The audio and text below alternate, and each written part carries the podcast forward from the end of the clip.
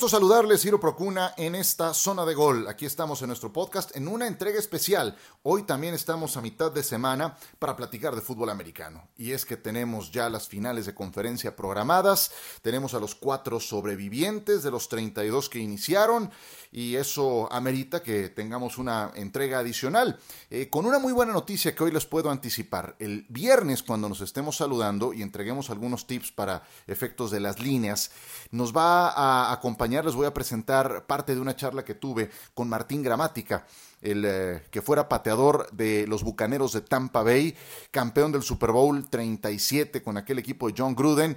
Y eh, ya verán qué sustanciosa, qué amena charla con Martín Gramática que iremos presentando en NFL Live. Martín eh, habla de la actualidad, está muy empapado, es la voz en español de los Tampa Bay Buccaneers y pues obviamente su experiencia personal de haber sido campeón hace 18 años lo que representará para la ciudad de Tampa en el caso de que lleguen al Super Bowl siendo el primer equipo que como local recibiría ese partido. En fin, vale mucho la pena.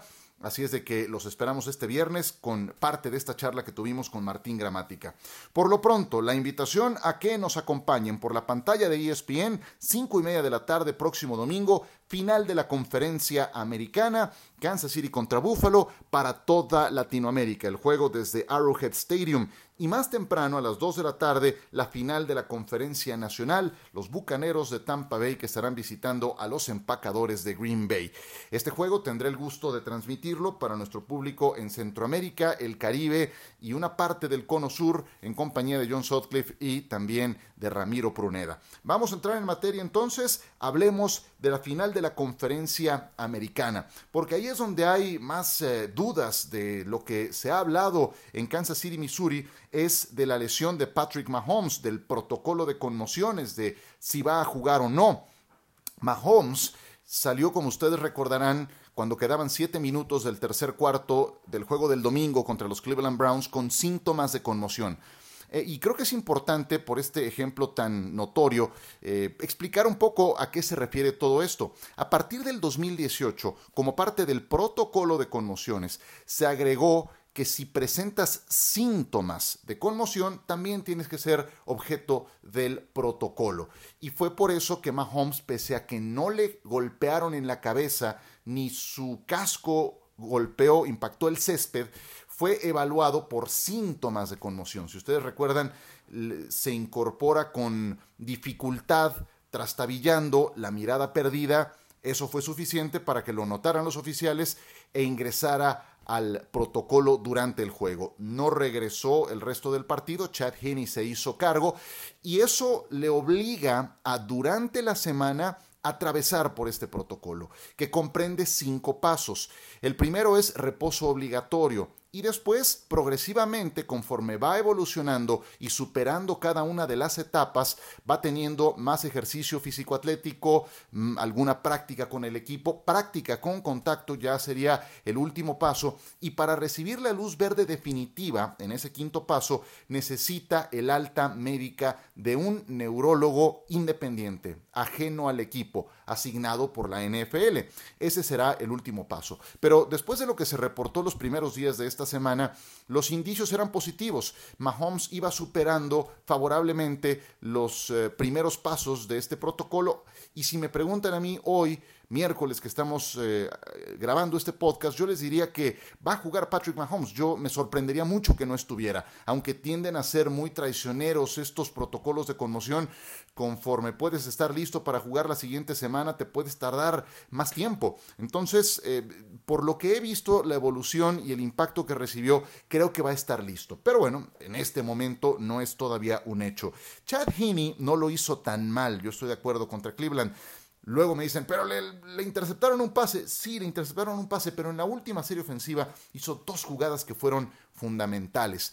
E, en esa serie ofensiva en que tenían que consumir todo el reloj de juego, tienen una tercera oportunidad y 14 yardas por avanzar. Hace una personal estilo Mahomes, se queda a una yarda del primero y diez, y luego la ejecución de esa cuarta y una, con eh, unas agallas tremendas del tamaño de Andy Reid lanzando pase en cuarta y una, sobre la carrera Heaney. Es una jugada que, que, verías como anillo al dedo para Patrick Mahomes, pero la ejecutó con el quarterback suplente, completo Tyreek Hill, 5 yardas y acabarse el reloj de juego. Esas dos jugadas me hablan de que Chad Heaney fue capaz de olvidar lo que pasó poco antes cuando le interceptaron un pase. Pero de todas formas, si ustedes me preguntan si Kansas City sería favorito para ganar el partido sin Mahomes, pues la respuesta es no porque necesitas de tus mejores piezas para ganarle a Buffalo, por muy local que seas. Si ustedes eh, se acuerdan cómo fueron los playoffs del año pasado, sin Patrick Mahomes no hubiera sido posible la remontada de 24 puntos a los Tejanos de Houston, ni la de 10 puntos a los Titanes de Tennessee en la final de conferencia, ni la de otros 10 puntos a los 49 de San Francisco en el Super Bowl. Necesitas a Patrick Mahomes. Es un arma de destrucción como no hay otra en la NFL. Por eso eh, hay titulares y hay suplentes. Y por eso entre los titulares hay clases. Y Mahomes está en la parte más alta de esa clase. Entonces es irreemplazable Patrick Mahomes. Por muy bien que puedas, tú como entrenador, Andy Reid, eh, preparar un plan de juego, explotar las condiciones de Chad Heaney, mucho es de la improvisación que puede aportarse Mahomes.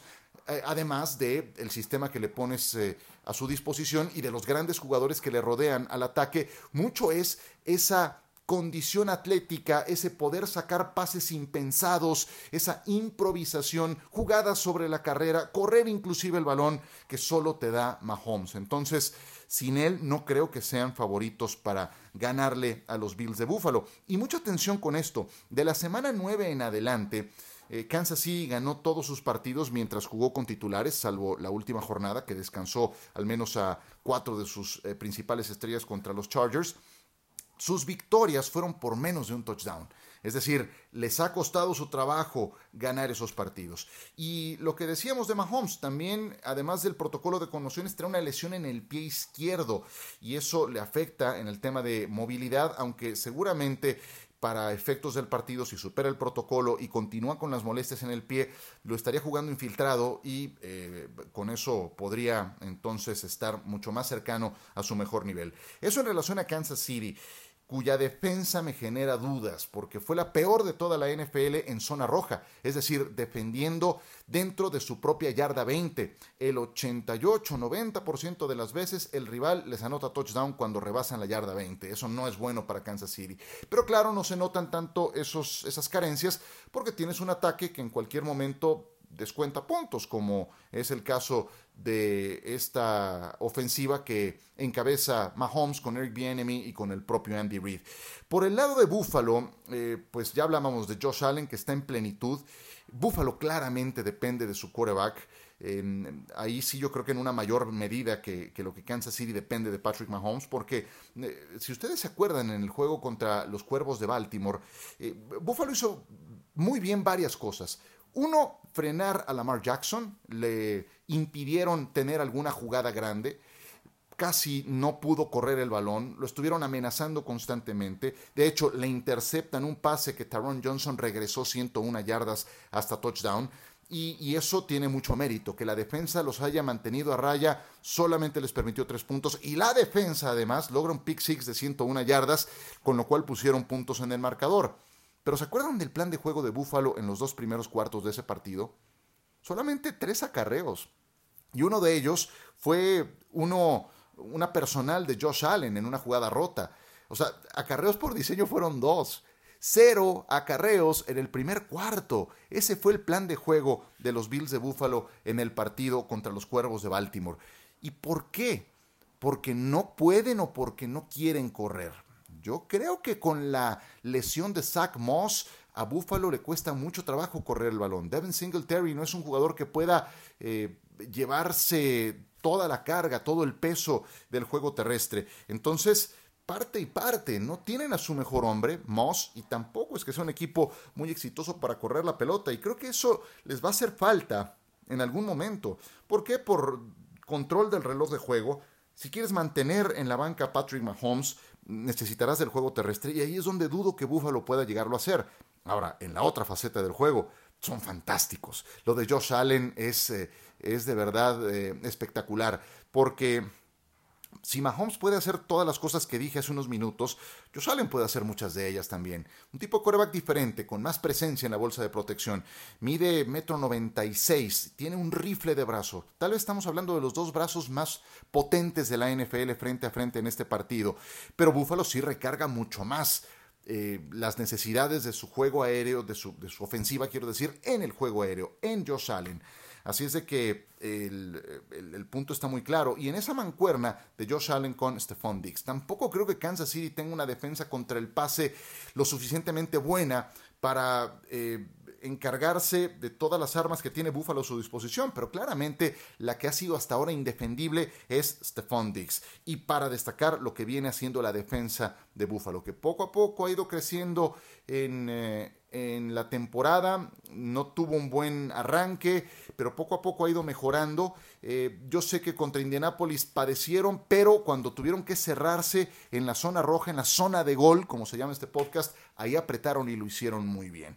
Entonces, pendientes de la evolución de Patrick Mahomes. Esperemos el viernes tener ya más noticias concretas, pero si me preguntan, lo veo favorable. Y si está Mahomes con la ventaja de la localía, creo que Kansas City es el favorito. Pequeña pausa, zona de gol, Ciro Procuna, continuamos el podcast, no se vayan porque ahora mismo hablamos del Tom Brady contra Aaron Rodgers.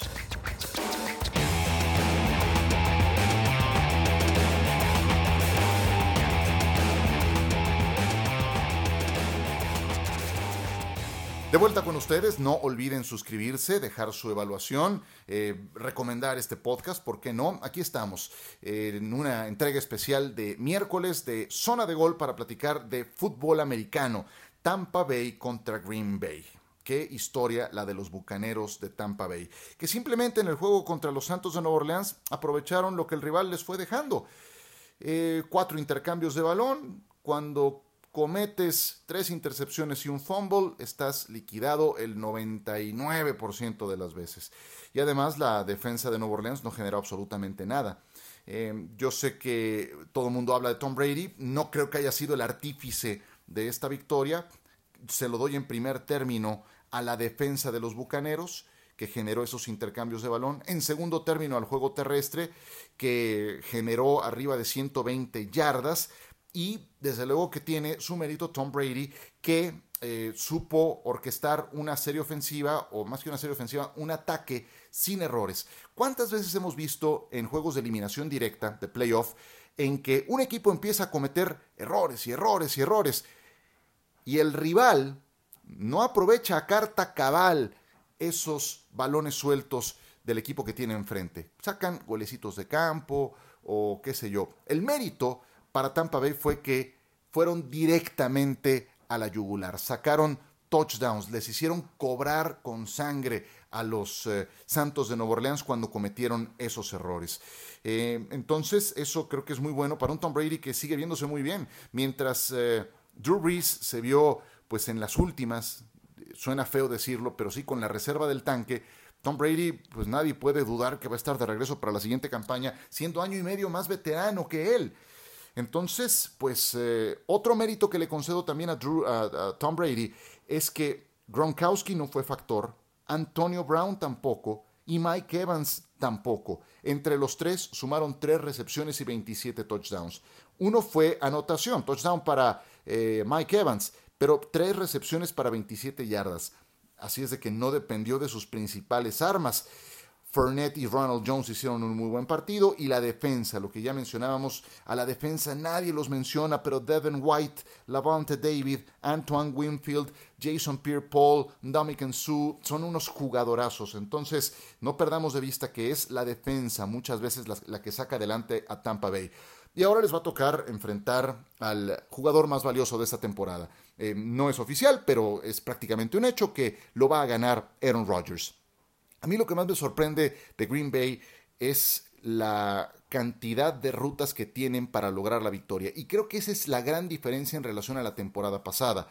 Porque pueden ganarte corriendo el balón con Aaron Jones, con Jamal Williams o con AJ Dillon. La profundidad que tienen en la posición de corredor de bola alcanza inclusive al jugador de tercer equipo, a Dillon. Receptores abiertos, bueno, tienen al mejor de la liga en Davante Adams. Y si llegaras a nulificar a Davante Adams, que no pudo con él Jalen Ramsey la semana pasada, pues ahí tienes a Allen Lazard o tienes a Robert Tonyan. Todo esto soportado por una estupenda línea ofensiva. Se iban a enfrentar a la defensa número uno, ¿cierto? Contra los Rams la jornada pasada en Lambo.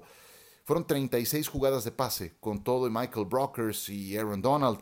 36 jugadas de pase, cero capturas de quarterback a Aaron Rodgers. Entonces, Green Bay tiene muchas rutas para ganarte. Me preocupa su defensa, lo he dicho en otras ocasiones, que, que, no es la mejor para frenar la carrera, pero es funcional y ahí los tienes vivos en la final de conferencia, siendo además los locales. Y eso creo que cuenta mucho, porque ahora sí tendremos un clima gélido en la tundra congelada de Lambeau Field, porque el pronóstico inicial indica que van a estar a 10 grados bajo cero y que el porcentaje de probabilidad para que caiga nieve es del 35 al 40% en este momento. Entonces sí se va a parecer mucho más a un juego en Lambeau Field. En fin, que será un duelo de aquellos, Tom Brady contra Aaron Rodgers. Y cierro con un dato que me sorprendió. Tom Brady va a jugar su decimocuarta final de conferencia. Decimocuarta. Si Aaron Rodgers hubiera jugado la final de conferencia en cada una de las temporadas que jugó desde que se convirtió en titular, no completaría las 14. De ese tamaño es la hazaña que está logrando Tom Brady, con una longevidad que yo no había visto jamás en este deporte y que a los 43 no parece cercano al retiro. Esa será una de las grandes historias para este fin de semana. Pues la invitación está sobre la mesa para que nos acompañen en las transmisiones y para que descarguen la próxima zona de gol que ya viene para el próximo viernes. Le mando un abrazo a mi querido amigo Jonathan Álvarez, que está en la producción, como de costumbre, de esta zona de gol. Aquí la dejamos, me despido y hasta muy pronto.